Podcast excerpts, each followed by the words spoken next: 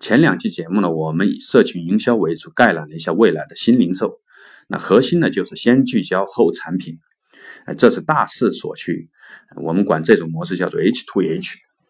H 代表的呢是 human，嗯，是指人性，有认知、有情感，啊，不再是只讲价钱的这种干巴巴的客户了。所以说，以后不再有 to 系的说法了。那同样，企业也不再是干巴巴的生产产品了，而是什么呢？先要输出有焦点的内容，有价值的内容。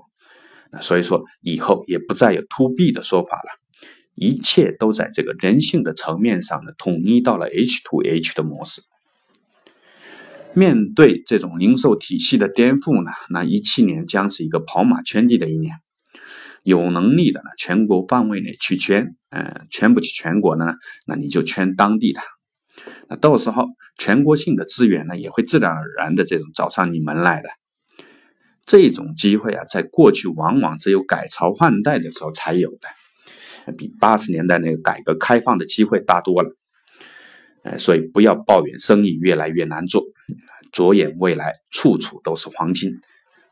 那同样，呃，放眼世界也是处处都是黄金。呃，我们看一下如何放眼世界。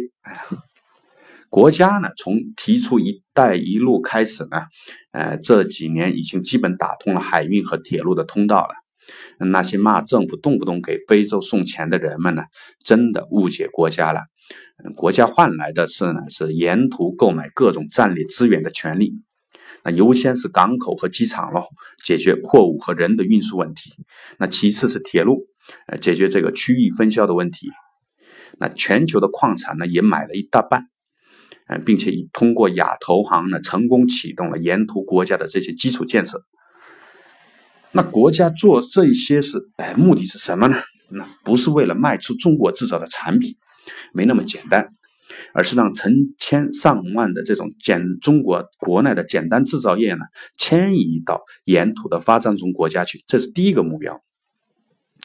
那我们算一下这个走出去的账本第一，工资呢，你给三百到七百，当地人就抢着要；东南亚五百到七百，那非洲呢三百到五百。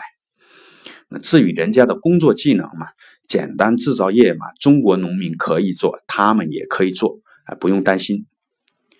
那第二，原材料和运输，还有这个厂房和配套的基础建设呢，上面已经提到了，国家已经给你解决了。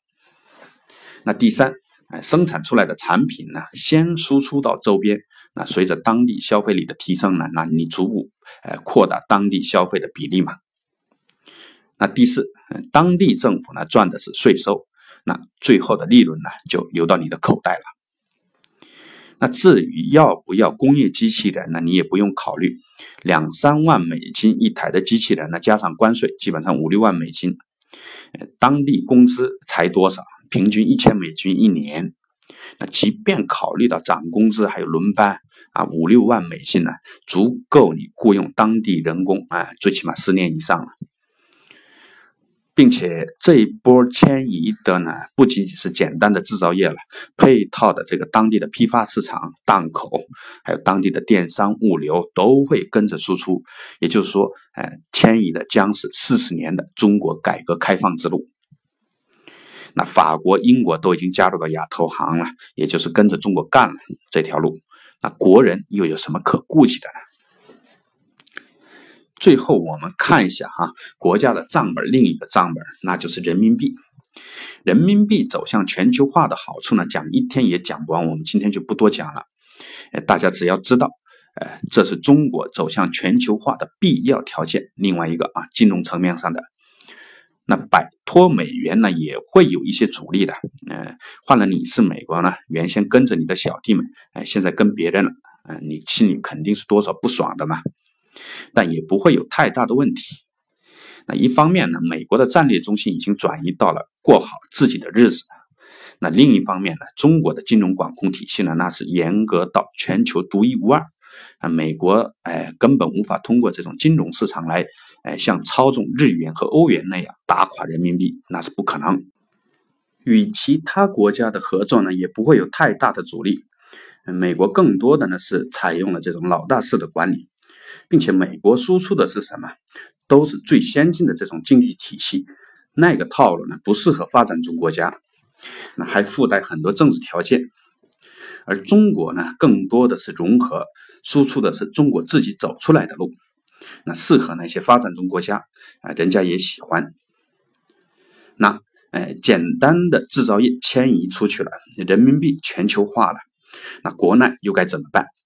我们下期接着聊国内的新制造，哎，以及国家是否做好了准备，付出转型的代价。欢迎订阅喜马拉雅未来社群。